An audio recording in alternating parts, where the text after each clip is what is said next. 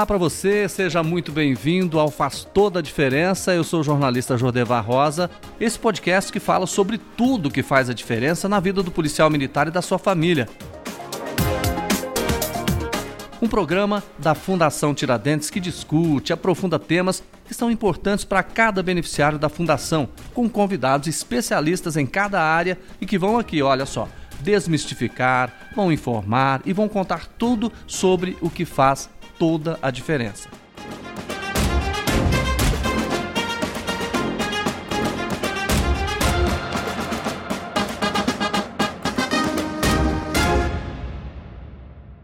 Gente, a pandemia está sendo desafiadora para todo mundo, em especial para o policial militar que permaneceu o tempo todo ali, na linha de frente, junto com a população. Como função principal da Fundação Tiradentes prestar assistência ao seu beneficiário, vamos entender como está sendo o trabalho na luta contra a pandemia por Covid-19. E é claro, a gente vai receber aqui para falar com a gente sobre esse assunto a Major Carita Celine. Tudo bem, Major? Olá, como vai? Tudo ótimo. Que bom receber. Tenente Cláudia, Tenente Coronel Cláudia, tudo bem? Olá, tudo bem? Tudo ótimo. Pois é, e você também que está acompanhando, seja bem-vindo ao Faz Toda a Diferença.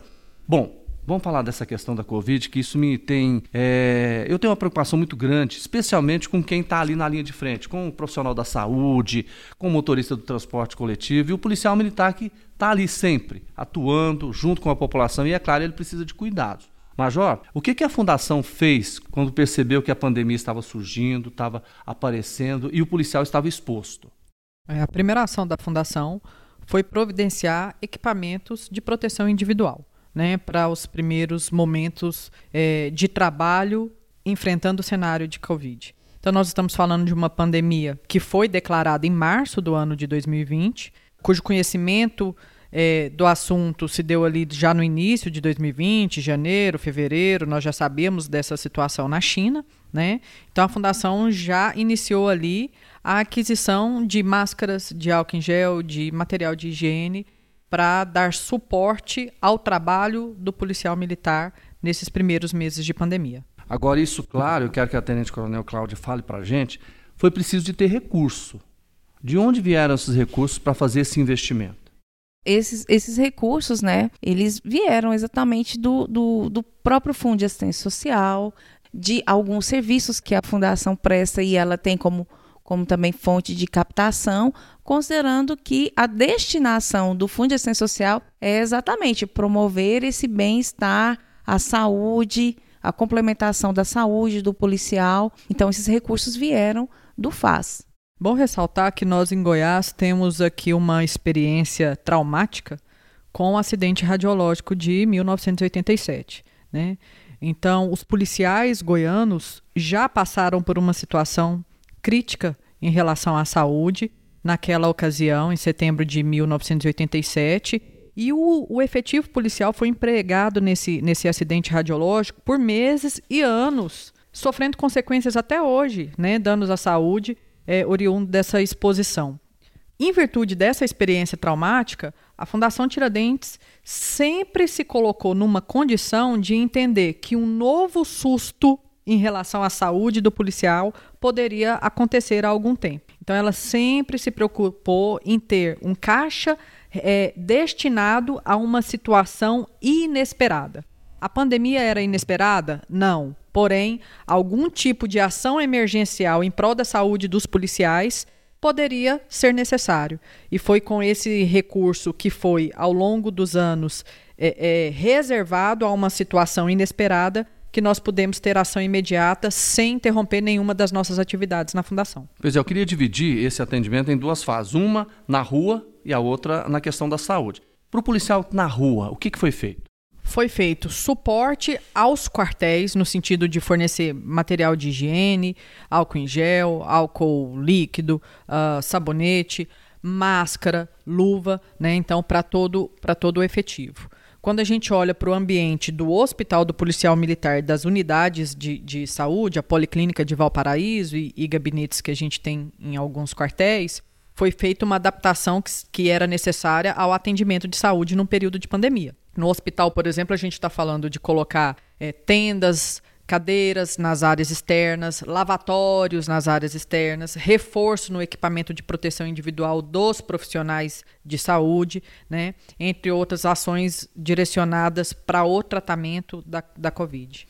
Por exemplo, máscaras, luvas para quem está lá na rua trabalhando é, com o cidadão. O que, que foi feito? Desde o início da pandemia, foram adquiridas máscaras, foram adquiridas luvas e material para as viaturas, como frascos para colocar álcool em cada uma das viaturas, por exemplo, de modo a dar proteção para o militar no momento do seu trabalho. Além disso, é, olhando especificamente para o acompanhamento da saúde desse policial, outras ações foram implementadas. Por exemplo, ainda em março foi disponibilizado um aplicativo para que o policial pudesse é, responder alguns, algumas características, algumas condições, e o aplicativo já tratava: ó, oh, você está com chance de estar com Covid.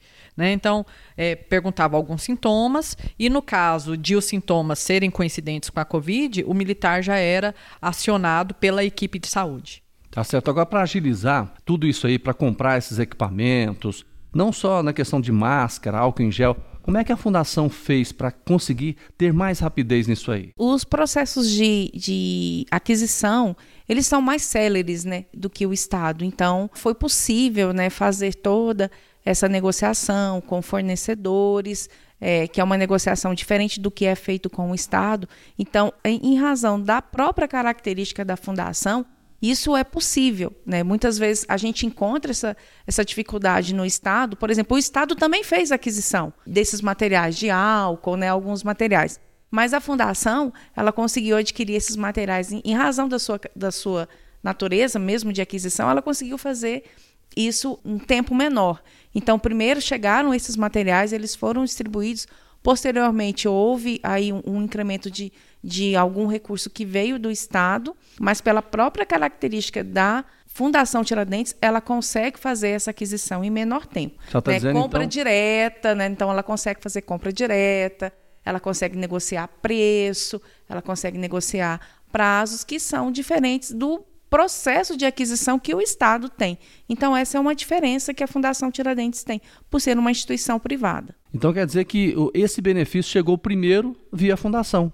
Ele chegou primeiro via fundação. Pela rapidez. É, Para você ter uma ideia, Júlio, eu acho que a, a, declaração da pandemia pela OMS aconteceu em 11 de março, se eu não estiver equivocada, né? E no dia 19 de março nós estávamos entregando 100 mil reais em é, equipamento de proteção individual no comando de apoio logístico, né? Para fazer a distribuição para as unidades da capital e do interior. Nesse momento a gente está falando desses equipamentos, né? Máscara, Sim. luva. Pois é, quando. Foi pois possível não. contar, então, com. Houve essa parceria. Eu, eu me recordo até porque, nesse momento, é, nós estávamos numa atividade até fora, fora da, daqui de Goiânia, é, coordenando um curso do, do ProERD, que é também um programa é, apoiado pela Fundação Tiradentes, quando chegou ao conhecimento de, de, dessa situação de pandemia, no dia 11 de março, retornamos então, houve essa, essa aquisição, essa disponibilização de 100 mil reais para adquirir esses equipamentos, né, equipamentos de proteção, e nós contamos com a logística né, da Polícia Militar para fazer essa distribuição.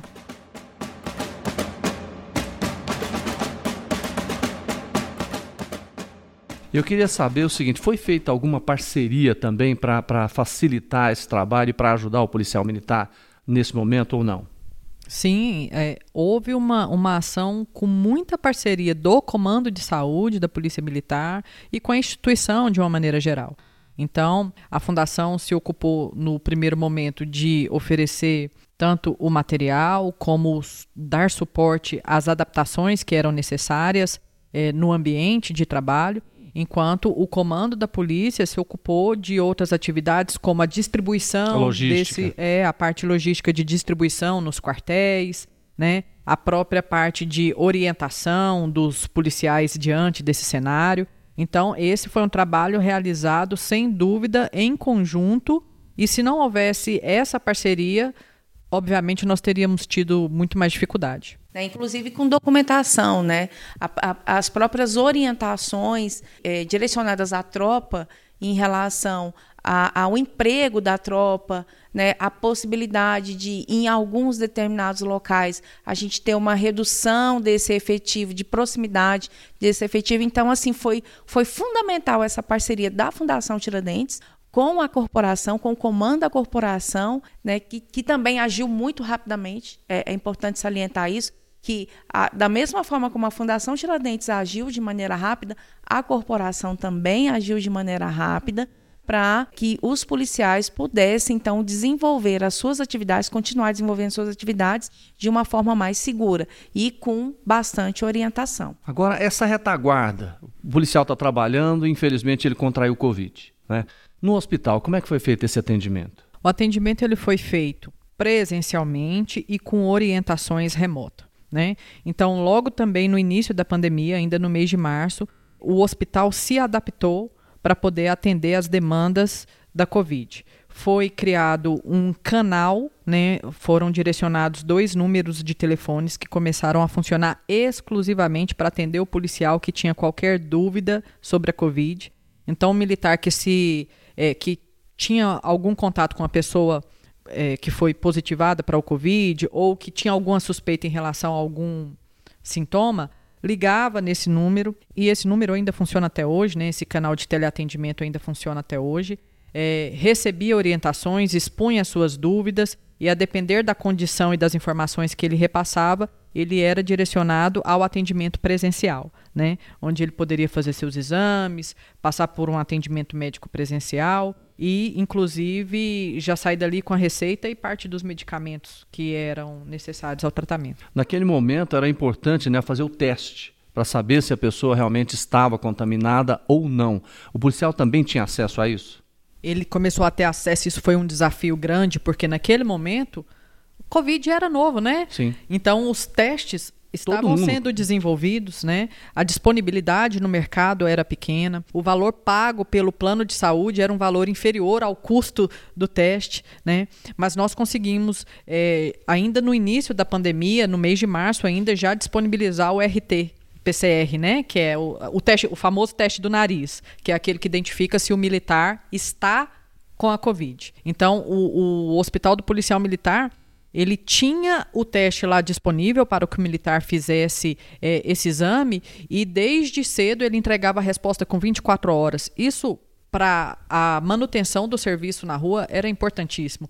Porque imagina se eu fosse afastar cada policial que tem uma dúvida e tem que aguardar uma semana para saber o resultado do exame. Né? Haveria uma baixa do efetivo muito grande, preventiva, né? até que se tivesse um resultado. Então, uma das principais forças da fundação naquele momento era conseguir testar e entregar resultados rápidos para a gente garantir a saúde da tropa. Pois é, eu estou até perguntando isso porque naquela época eu me lembro, até o poder público tinha muita dificuldade de oferecer esses testes. Quando oferecia a resposta, o resultado demorava a sair, então ficava aquela dúvida, né? Então, esse momento é muito importante para a saúde do policial e também para a saúde da população. Agora, quando ele tinha um problema e ficava mais grave, precisava de um, uma UTI, qual foi a saída de vocês? O primeiro ano de pandemia, esse foi um desafio grande, né? Nossa, nosso apoio ao policial militar nesse momento era um apoio com o uso da equipe de serviço social da Fundação Tiradentes, no sentido de triar, identificar hospitais que tinham vagas e conseguir fazer o direcionamento desse policial para essas vagas. Contudo, a essa época não existia nenhuma vaga de UTI preferencial ao policial militar. Por isso, a atividade das assistentes sociais, no sentido de garantir esse atendimento ao policial, foi muito intensa e muito é, é, importante naquele momento. Né? Com certeza, sem, sem esse apoio do serviço social, a gente teria tido muito mais dificuldade e baixas. Né? É, com o caminhar da pandemia, já para o fim do ano de 2020, a gente teve uma falsa noção de que a pandemia estava sendo controlada, os números diminuíram, né? Contudo, já em fevereiro de 2021, os números cresceram novamente. E aí, a partir dessa fase, a gente teve é, a disponibilização de 10 vagas de UTI direcionadas aos policiais militares e seus familiares por meio da parceria com o Hospital Santa Bárbara, onde novas 10 vagas foram ofertadas para esse público especificamente. Bom, essas 10 vagas no hospital, né, um hospital particular, por que não, Tenente Coronel Cláudia, lá no hospital mesmo da Polícia Militar? Para que nós pudéssemos disponibilizar essas 10 vagas no hospital, primeiro, a gente precisa de tanto de recurso é, humano, né, que é muito importante, porque quando se fala de ter uma, uma UTI, muitas vezes as pessoas pensam só no equipamento. Não, eu vou ter ali disponível apenas o equipamento. Basta comprar o equipamento, estruturar a sala. Não, mas eu também preciso do recurso humano. Né? Então a gente precisava do recurso humano, do equipamento, da estrutura física. Quer dizer, não é qualquer né? enfermeiro que vai trabalhar, não, não é qualquer médico não, que vai não, trabalhar no Porque UTI. nós temos, é, é claro, existe o um profissional específico da saúde que vai atuar dentro de uma, de uma UTI. É o médico intensivista, é o enfermeiro intensivista, então não é qualquer médico, não é qualquer enfermeiro. Então a gente precisava né, de ter essa, essa estrutura. O HPM, hoje, ele, não tem essa estrutura. Então era necessário que adquirir essa estrutura, tanto de recurso humano quanto de recurso material e a adaptação do, do espaço. Então, isso demoraria muito mais, ficaria muito mais caro. Então, foi muito importante essa parceria com o hospital, com o Hospital Santa Bárbara, né, que já dispunha de um espaço físico, já dispunha de um corpo de profissionais é, é que poderiam, poderiam atender, e, e, mas que necessitava de adaptações, né, de equipamentos que fossem colocados nesse espaço. Então, essa parceria foi muito mais rápido, né, estar é, estar pronta essas 10 UTIs para serem, serem disponibilizadas ao beneficiário e também o recurso financeiro disponibilizado foi, foi bem menor.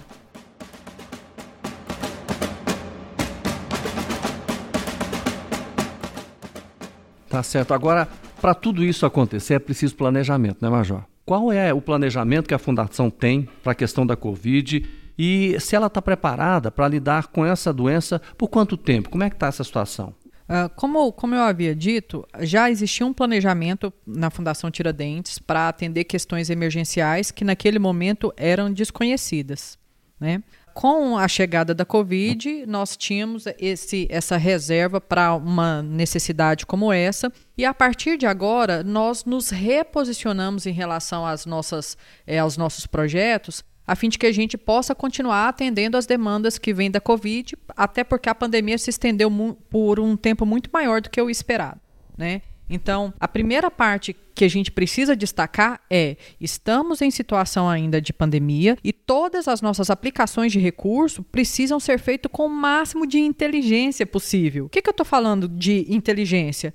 É fazer mais com menos. Então, qual a forma de atender gastando menos e possibilitando ampliar ao longo do tempo esse tipo de atendimento, né? Então, por isso, por exemplo, a gente é, abriu essas vagas de UTI por meio de parceria com, com o hospital e não lá dentro do HPM, para que a gente pudesse ofertar esse serviço com menos custo. Né?